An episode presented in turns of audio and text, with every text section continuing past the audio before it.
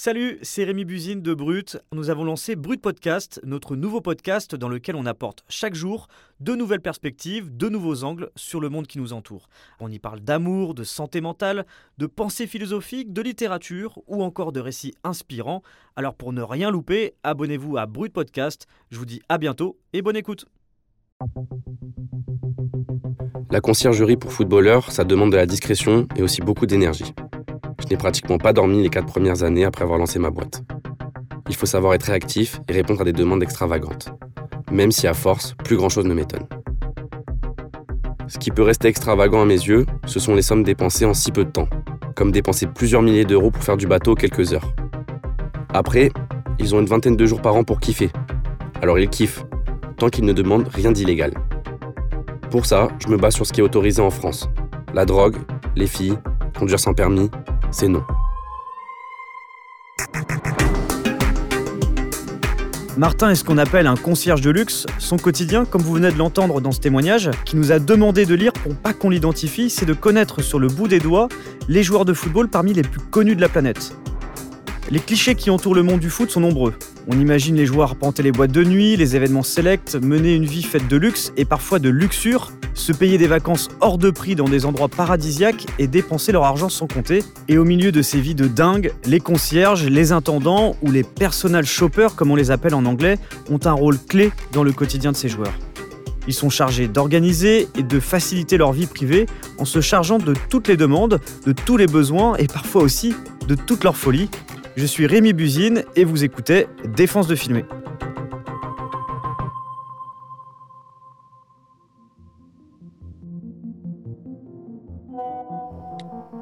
On pose des questions pendant des heures pour connaître les besoins des clients et bien comprendre les vacances dont ils ont envie. On y passe beaucoup de temps et on se trompe rarement. On avance tout l'argent nécessaire pour leurs vacances. D'une demande simple ou incroyable, avec quasiment aucune limite. Un client qui me demande de l'immobilier, je ne vais pas faire une avance. Mais le reste, on va payer. La montre incroyable, on va l'avancer. La barre est vraiment très haute. C'est pas facile de convaincre les concierges de luxe de témoigner de leur travail, enfin, pas n'importe comment. Pour cette enquête, par exemple, beaucoup ont demandé à ce qu'on lise leurs témoignages pour ne pas être reconnus, et c'est Alexandre Aflalo et Vincent Bresson, qui sont des journalistes indépendants et qui ont réussi à parler à plusieurs d'entre eux pour leur enquête. Salut Alexandre, salut Vincent. Salut Rémi. Salut Rémi. Est-ce que l'un de vous deux peut nous raconter euh, comment vous vous êtes glissé dans ce milieu d'ordinaire euh, assez secret, Vincent? En fait, en travaillant sur un tout autre sujet, on a fait la rencontre d'un agent de joueur, avec lequel on a pas mal sympathisé. En parlant avec lui, il a commencé à nous raconter son quotidien et à nous expliquer qu'à côté de ses missions d'agent, il avait monté un service de conciergerie.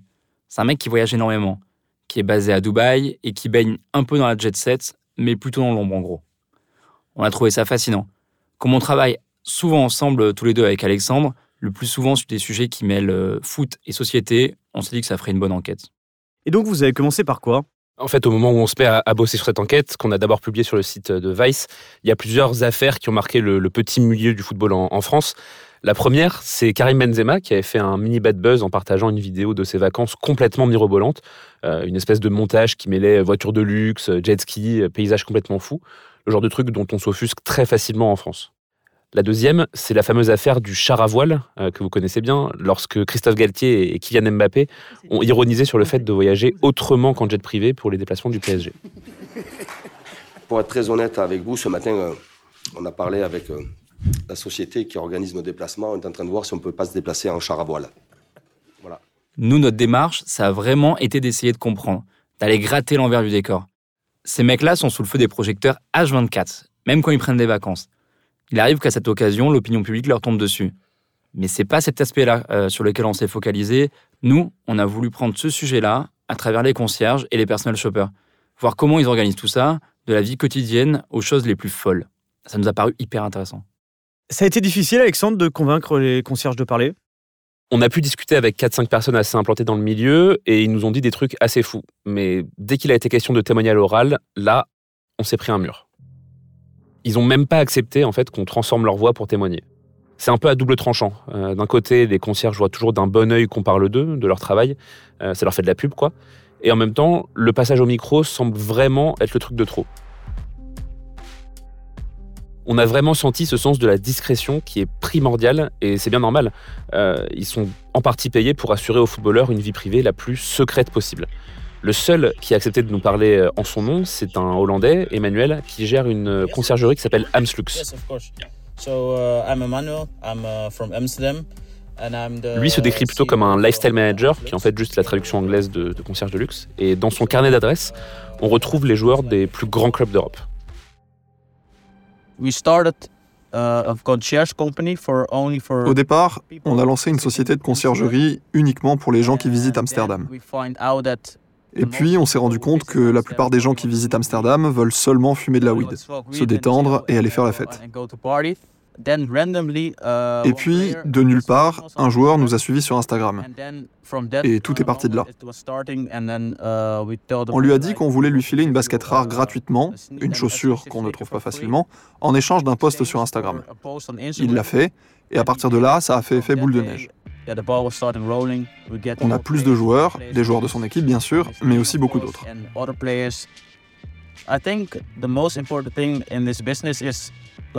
Je pense que la chose la plus importante dans ce métier, c'est la confiance, la discrétion. Il faut être discret avec les joueurs, bien sûr, parce qu'ils nous disent tellement de choses, et certaines choses que personne ne saura jamais. Vous devez les garder pour vous. Donc, discrétion d'abord, et confiance ensuite. Le service doit aussi être bon.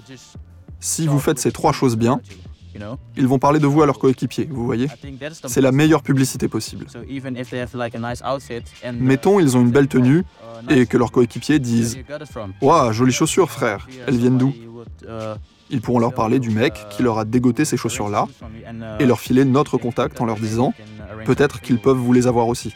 Je peux vous dire, par exemple, que Myrion Baudou, l'attaquant de Monaco, a été un très bon client pour nous. Grâce à lui, nous sommes entrés en contact avec Julien Timber de l'Ajax. Vous voyez Ça fonctionne énormément par le bouche à oreille.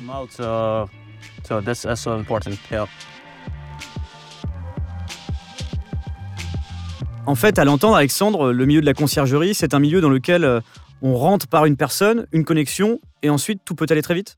C'est exactement ça. Euh, ce qu'il faut comprendre, en fait, c'est que les footballeurs sont confrontés très tôt à la célébrité et à tous les dangers que ça apporte les gens viennent graviter autour de toi par intérêt, il y a cette ambiance un peu malsaine autour de l'argent, de la gloire.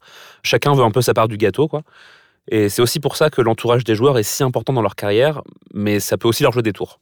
C'est clair, et d'ailleurs, on l'a bien vu avec l'affaire Pogba fin 2022. Exactement. Le grand frère qui se retrouve mêlé dans une histoire sordide de chantage, avec de vieilles connaissances du joueur qui estime qu'il ne leur a pas donné assez au cours de sa carrière. Après là, on est un peu sur un cas extrême. Ce qui différencie un bon joueur d'un grand joueur, parfois c'est juste un entourage sain. Et les concierges ont aussi ce rôle-là. Ils font partie du premier cercle des joueurs. Beaucoup nouent une vraie relation d'amitié et de confiance avec eux. Ce sont pas juste des larbins de luxe.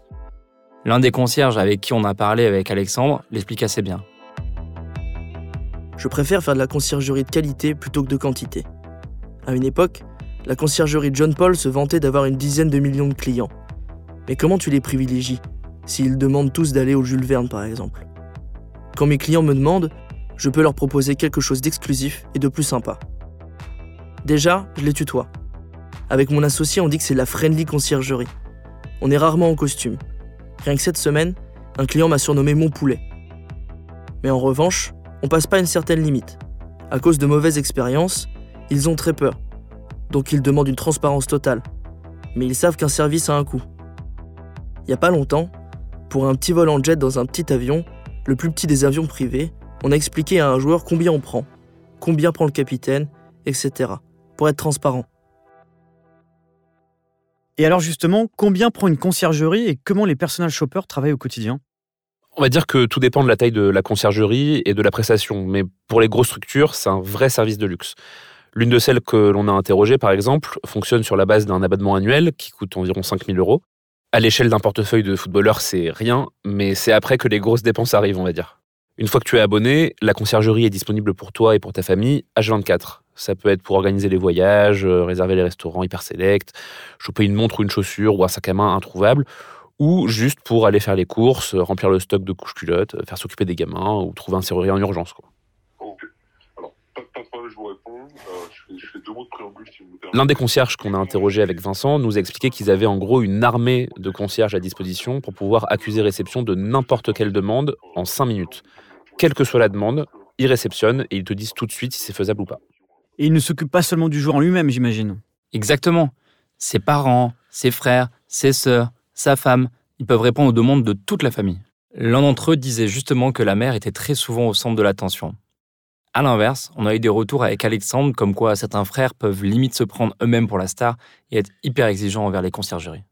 Et en dehors du service à proprement parler, à quel point ils sont impliqués dans la vie de tous les jours de ces joueurs? En fait, comme on le disait tout à l'heure, beaucoup ont cette relation qui va bien au-delà de la simple relation euh, prestataire-client avec les joueurs.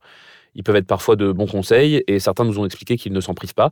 Euh, c'est la différence avec l'affaire Pogba, par exemple, où des proches lui auraient demandé 13 millions d'euros pour service rendu. D'ailleurs, une enquête pour euh, tentative d'extorsion en bande organisée a même été ouverte dans cette affaire.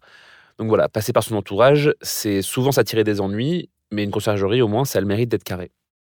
L'un d'eux nous disait ils ont des demandes et on est là pour les exaucer.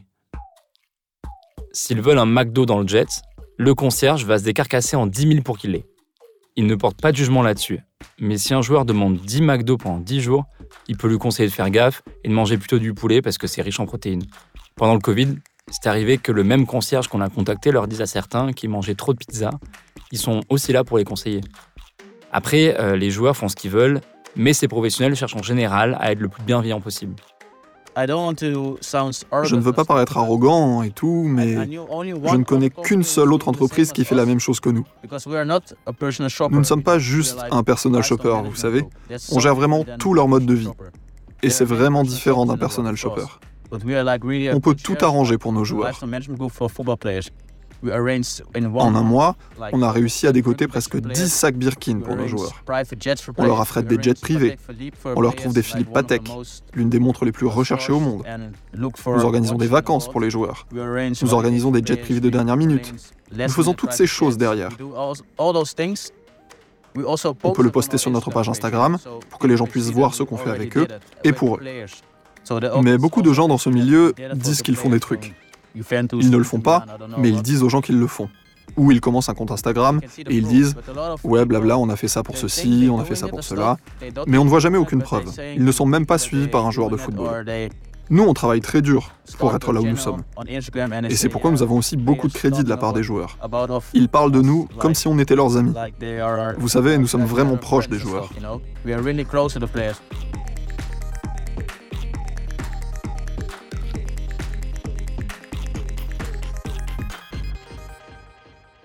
Alors, on a parlé, Vincent, du travail des concierges au quotidien auprès des footballeurs, mais s'il y a bien une période où tout ça se remarque le plus, c'est quand ils partent en vacances. C'est là que le côté paillette euh, entre en jeu, c'est ça? C'est un peu le fantasme ultime, oui. Le moment où ils se lâchent complètement. Faut quand même se dire qu'un footballeur, c'est 11 mois sur 12 en compétition. Ils ont une petite trêve l'hiver et un mois de vacances en été. Donc ils cherchent à relâcher la pression, c'est sûr. Pour reprendre les mots d'un des concierges qu'on a interrogés, le reste de l'année, ils vivent comme des moines. C'est un joueur et sérieux, il a un régime alimentaire très rigide, des horaires de sommeil très stricts à respecter et il boit pratiquement pas une goutte d'alcool. Alors t'ajoutes les entraînements, les sollicitations médiatiques et publicitaires, ça laisse peu de temps pour faire la fête. Alors qu'ils doivent être forcément tentés parce qu'ils sont jeunes et qu'ils ont de l'argent. Et du coup, ça ressemble à quoi euh, des vacances type pour un footballeur? En fait, il y a une poignée de destinations privilégiées, typiquement. Euh, les concierges sont bien avec tel hôtel ou tel prestataire dans les pays où ils envoient les joueurs en vacances, donc euh, ça facilite un peu les choses. En gros, ce qu'on a vu avec Vincent, c'est que ça va souvent être euh, Dubaï, euh, les Maldives, Bali, aux États-Unis, des villes comme Miami, Los Angeles, ou en Europe, tu vas avoir euh, Ibiza, Marbella, Mykonos. En fait, ça dépend aussi si tu pars en famille ou entre potes, et il faut pas non plus que ce soit trop loin, pas trop galère. Quoi. Oui, Bora Bora, par exemple, c'est quasiment une journée entière de voyage. Donc quand tu as 10 jours de vacances, c'est une galère. Et puis tu ne peux pas aller n'importe où, ni n'importe quand. Par exemple, Dubaï. C'est une destination appréciée des footballeurs, mais ils s'y rendent plutôt en hiver, parce que l'été c'est invivable niveau chaleur. Après, une fois là-bas, c'est du classique. Les conciergeries se débrouillent pour leur trouver une belle villa, un truc un peu propre, une belle voiture, bref, tout ce dont ils pourraient avoir besoin sur place. Le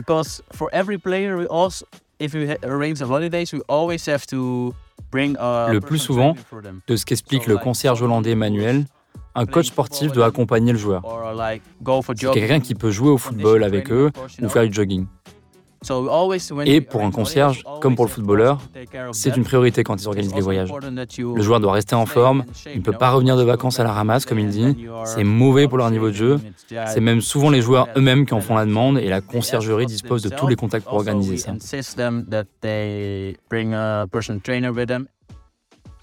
Ça rejoint ce qu'on disait tout à l'heure euh, sur la vie de moine que peuvent avoir les footballeurs les plus sérieux.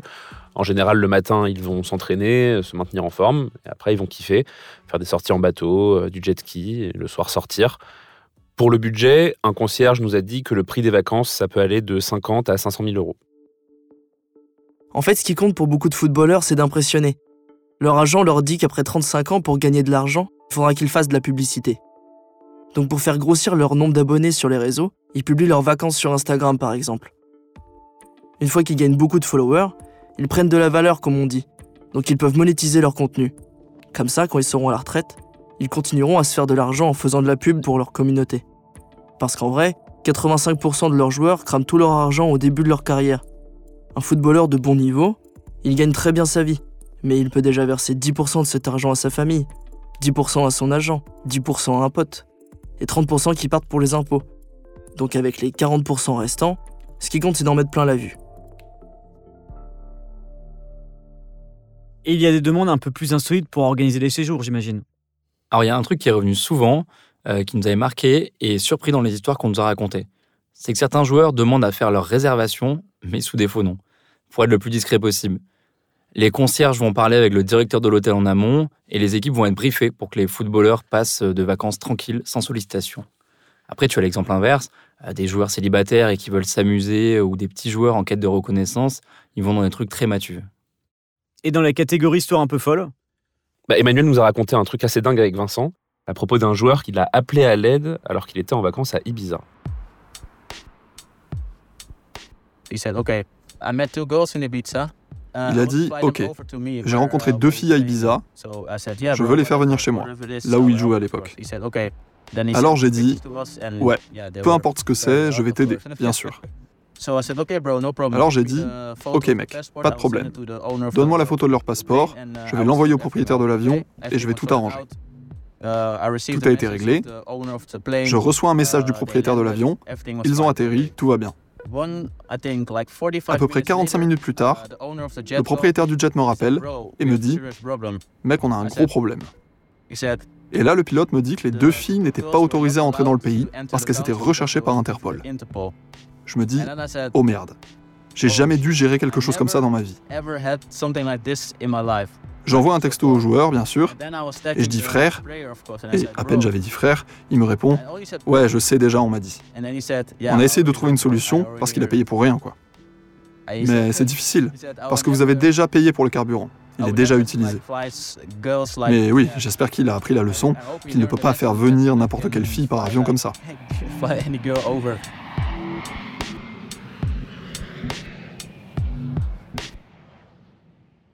En général, quel regard portent les concierges sur le train de vie de leurs protégés? Tous les concierges avec qui on a discuté avec Alexandre nous ont dit une chose, c'est qu'ils s'interdisent de juger.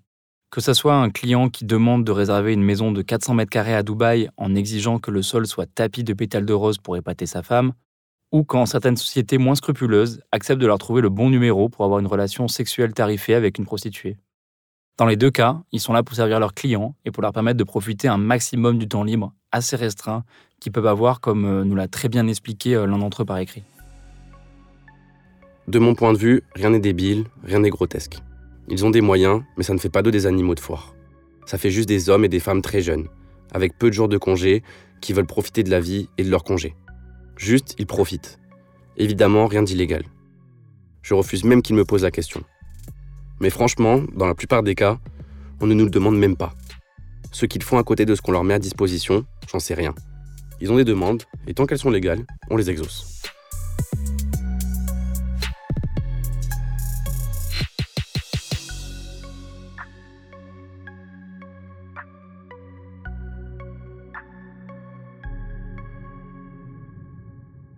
Et du coup, comment les clubs voient le train de vie de leurs joueurs? Alors les très gros clubs, ils ont une conciergerie interne pour organiser la vie des joueurs. Ça va être euh, leur course, ça va être euh, leur déménagement quand ils arrivent et qu'ils sont euh, transférés. Ça, ça se fait de plus en plus. Et j'ai pu discuter avec un chasseur de tête qui cherchait un concierge pour un club de Ligue 1. Et il m'expliquait qu'il y en a de plus en plus, même de plus en plus de petits clubs en fait. C'est plus réservé aux top clubs seulement. Ça se développe de plus en plus parce que c'est un argument pour faire venir un joueur et lui dire voilà, tu n'auras plus besoin à t'occuper de l'organisation de ta vie quand tu vas venir dans notre club, tu auras juste le foot et nous, euh, l'école de tes enfants, euh, la bouffe et, et en gros, as ton appart, on s'en occupe, enfin ta maison plutôt dans ce cas-là. Quand on est joueur, la carrière s'arrête quand même vite, à 35 ans, à peu près en moyenne. Il y en a certains qui ont dépensé énormément d'argent et qui se retrouvent sans rien quand la carrière est terminée alors qu'ils ont gagné des millions d'euros pendant des années oui, bah c'est le c'est le drame. Euh, je pense à Sandrine Rousseau maintenant, ça y est. Euh, euh, non, mais oui, c'est ça m'a fait rire parce que récemment Sandrine Rousseau, c'était dans le Sénat, c'est ça Ouais, c'était Kylian Mbappé. ouais, qui, avait dit que, va, que va faire Mbappé, que ferait Mbappé à 50 ans? Alors, je pense que Mbappé ça devrait aller, mais effectivement, il y a beaucoup beaucoup beaucoup de footballeurs qui, qui une fois la carrière terminée, vont avoir des, des soucis financiers parce que effectivement, la carrière ça va de 18 à 35 ans pour vraiment les gens qui sont qui, qui ont de la chance. Et puis, bah, tous les footballeurs n'ont pas le, le, le salaire d'un joueur du PSG. Donc, euh, le salaire médian en Ligue 1, il me semble que c'est 50 000 euros par mois. Euh, et, et, puis après, quand on descend en Ligue 2, en National, ou même dans les, dans les, dans les ligues euh, dans les, dans les petites ligues, euh, bah, ça va être des, des, joueurs qui vont pas être forcément, euh, forcément très fortunés. Et puis après, voilà, euh, bon, on sait, on sait qu'il y, y a beaucoup de joueurs aussi qui se font, on parlait des entourages, beaucoup de joueurs qui se font abuser par leur entourage, qui veulent tout leur prendre pendant qu'ils ont de l'argent, et puis qui après, une fois la carrière terminée, ils s'en vont et puis ils leur laissent plus un centime. C'est arrivé notamment, je crois, à Emmanuel Eboué, l'ancien joueur d'Arsenal, qui s'était fait, qui a plus un rond maintenant parce que je, je, crois que c'était son, ex-femme qui s'était très mal passé, qui lui avait tout pris. Enfin, c'est voilà, il y a des, des histoires comme ça, il y en a des dizaines et des dizaines. Et, euh, et, effectivement, euh, là où euh, on va dire l'influence des concierges peut être assez ambivalente, c'est que effectivement ils vont ils vont avoir ils vont avoir ce rôle-là où ils vont encadrer ces dépenses, notamment de vacances, de, vie de luxe un peu, etc. Où en fait c'est leur rôle de pouvoir faire accéder aux joueurs à ces, ces choses-là. Et puis en même temps, ils sont obligés de leur dire bah fais attention quand même pour la suite, quoi. Oui, et puis je rajouterai une chose, c'est qu'il y a aussi euh, comme on disait tout à l'heure, c'est quand même aussi une vie de moine entre guillemets. Euh, on, commence très tôt dans les centres de formation, de plus en plus tôt, et euh, on n'a pas souvent profité de sa jeunesse comme euh, un lycéen, un collégien classique, puisqu'on avait à la fois les cours, à la fois le foot, et avec cette obligation de le prendre au sérieux et pas comme un loisir pour en, en, en devenir professionnel un jour. Donc il y a aussi l'idée de, hum, je pense, c'est un joueur de faire, euh, de profiter euh, d'un coup euh, quand à 20 ans on a un gros contrat, de faire quelques excès qu'on n'a pas fait avant et que qui permettent d'être bien constitués parce qu'on a besoin de faire ces excès, je pense, quand on est jeune et, et qui sont faits un peu plus tard et, et, du coup ça peut être effectivement nuisible pour leur, leur porte-monnaie, mais aussi pour leur carrière et même pour leur carrière, enfin au-delà de leur image, leur carrière sportive.